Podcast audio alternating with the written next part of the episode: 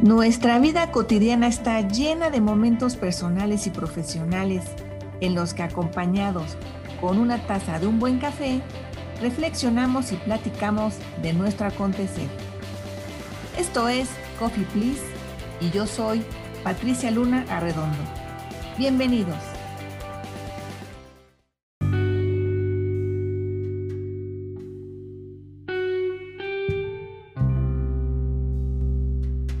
En esta ocasión vamos a hablar de las competencias estratégicas para los líderes de recursos humanos o de capital humano.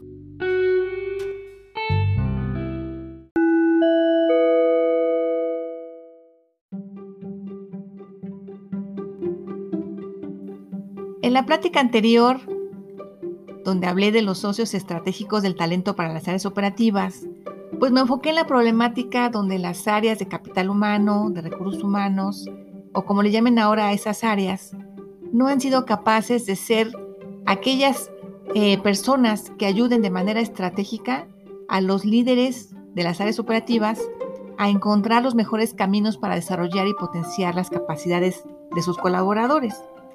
En esta ocasión vamos a adentrarnos en las competencias estratégicas que deben tener los líderes de recursos humanos o de capital humano y obviamente pues todo el personal integrado en esas áreas.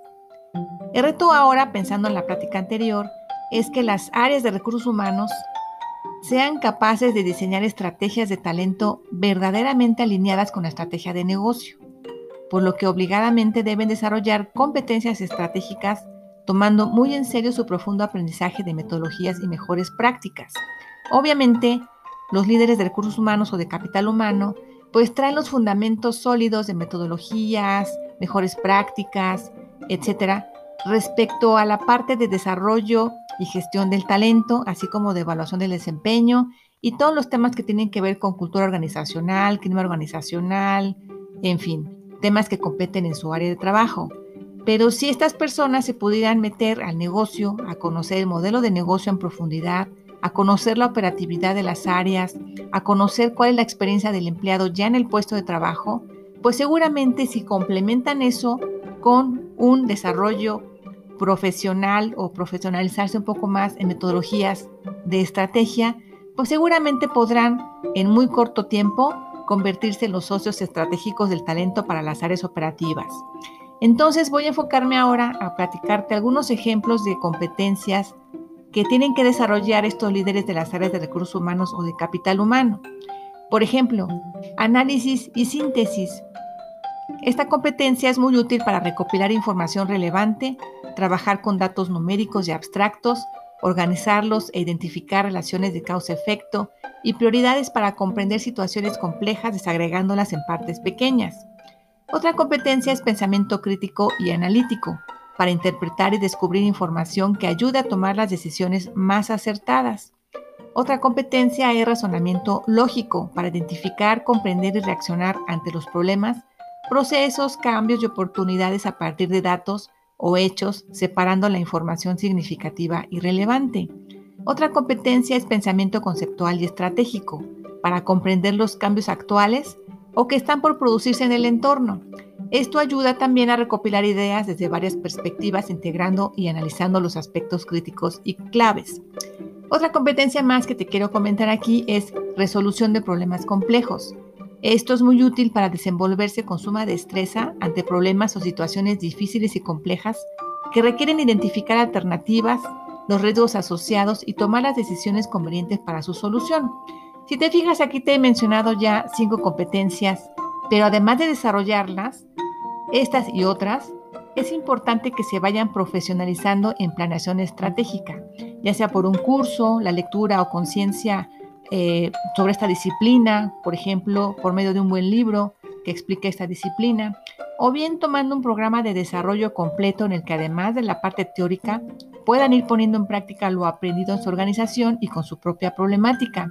Y solo así sacarán buen provecho de su aprendizaje teórico y práctico y al mismo tiempo van a poder desarrollar las competencias estratégicas, las que mencioné y otras.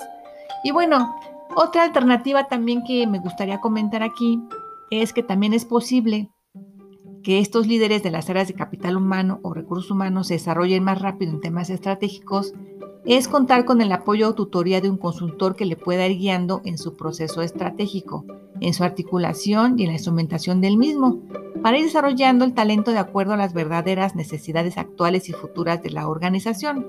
Con esto, los líderes de las áreas de recursos humanos o de capital humano podrán transformarse en verdaderas áreas estratégicas que apoyen incluso a lograr que el talento humano pueda aportar verdadero valor a cada uno de los puestos de trabajo y a cada uno de los procesos que en conjunto tiene la organización.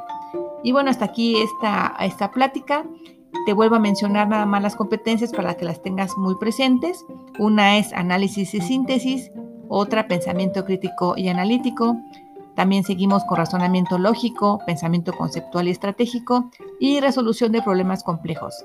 Te recuerdo que son cinco que yo mencioné, sin embargo hay más competencias estratégicas que todo líder de negocio, independientemente del área en la que esté, ya sea recursos humanos, operaciones, mercadotecnia, en fin, pues deberían tener desarrolladas porque son fundamentales para lograr desempeñarse exitosamente dirigiendo equipos de trabajo y sobre todo para que junto con sus equipos logren dar cumplimiento a las expectativas de resultados que se les tienen encomendadas. Y bueno, nos vemos en la próxima y que estés muy bien. Hasta luego.